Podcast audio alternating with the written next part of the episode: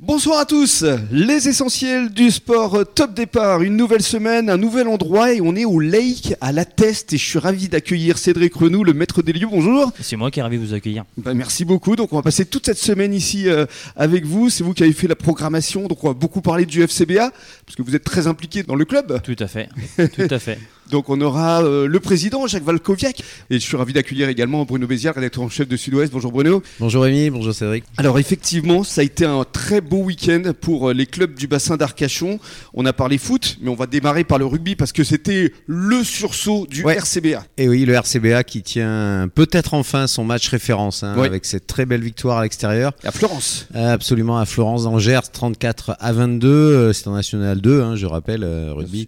Euh, Florence qui a vraiment pas existé, hein, d'après le compte rendu qu'on en fait d'ailleurs dans le Sud-Ouest, à Oui. part peut-être dans les 15 premières minutes, et puis ensuite bah, la bande à Manix a vraiment dominé ce match, elle l'a maîtrisé surtout, Oui. et euh, c'est une façon de jouer qui redonne de, de l'espoir pour la suite. On le sentait un petit peu venir parce que c'est vrai que les derniers matchs étaient quand même bien mieux, ils ont failli gagner euh, pour les deux, trois derniers matchs. C'est vrai. Et puis il y a eu euh, deux essais marqués par Bello qui étaient vraiment euh, avec des jambes de feu. C'est-à-dire Mm, qu'il a vraiment transpercé la muraille de l'équipe de Florence. Et, et puis le RCBA donc sera au repos euh, le week-end prochain. Ils accueilleront à domicile le 13 novembre l'équipe de Marmande. Gujan, elle ça. était au repos et c'est Gujan qui accueillera euh, Saint-Médard-en-Jalles. hein. ce Ouais. sera le derby euh, tant attendu et on espère également un, un sursaut de Gujan. hein. Ce Aussi, serait- ce serait également. bienvenu.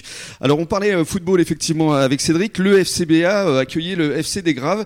Ils sont imposés dans la douleur et in extremis. Oui, c'est ça. Ça a été euh, voilà, c'était pas c'était pas facile. hein, C'était vraiment de justesse. Euh, ils se sont fait peur. C'était le week-end d'Halloween, c'est un jeu de mots C'est facile, mais Oui. ils, se- ils se sont ils se sont fait peur. Je crois qu'on l'a article. voilà, je crois absolument. qu'on l'a fait d'ailleurs ce matin oui. dans le journal.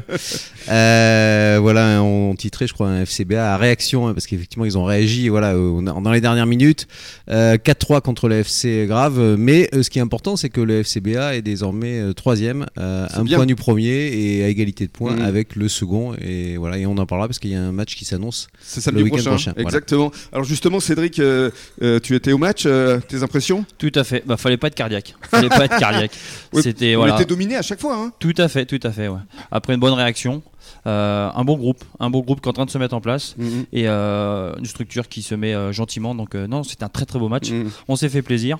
Mais Et- voilà. Et comme disait euh, justement Bruno, on s'est fait peur parce que le but libérateur de Rodriguez arrive dans les cinq dernières minutes. hein. Tout à fait. On parle également de l'US Lèche Cap Ferré parce que là encore un match très important. C'était le septième tour de la Coupe de France à l'extérieur. Et l'Èche Café, bah, qui s'est fait peur aussi. hein, Aussi. Pareil, euh, contre Merpin.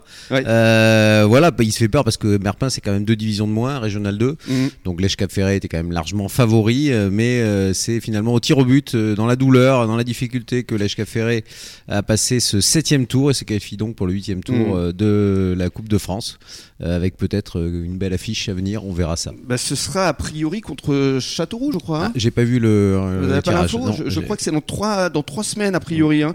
Parce que justement, il y avait les commentaires de Patrick Olaya euh, Ah oui. depuis Merpin et je crois que c'est ce qu'il a annoncé. Et d'ailleurs, il avait prédit que le gardien arrêterait, c'était le quatrième tir au but. Ah Et bon, il l'a arrêté. Bon, il est voyant en euh, plus. ouais, c'est ça, bravo à lui.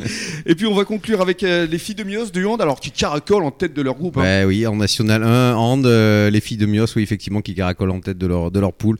Elles ont très largement battu euh, Montluçon vraiment facilement, qui était pourtant réputé une équipe difficile. Mm.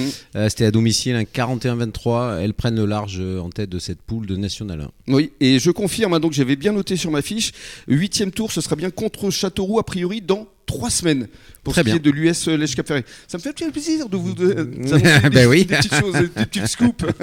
vous restez avec nous sur les ondes de la radio des essentiels, et dans quelques minutes, euh, Cédric va nous parler de sa passion pour le sport.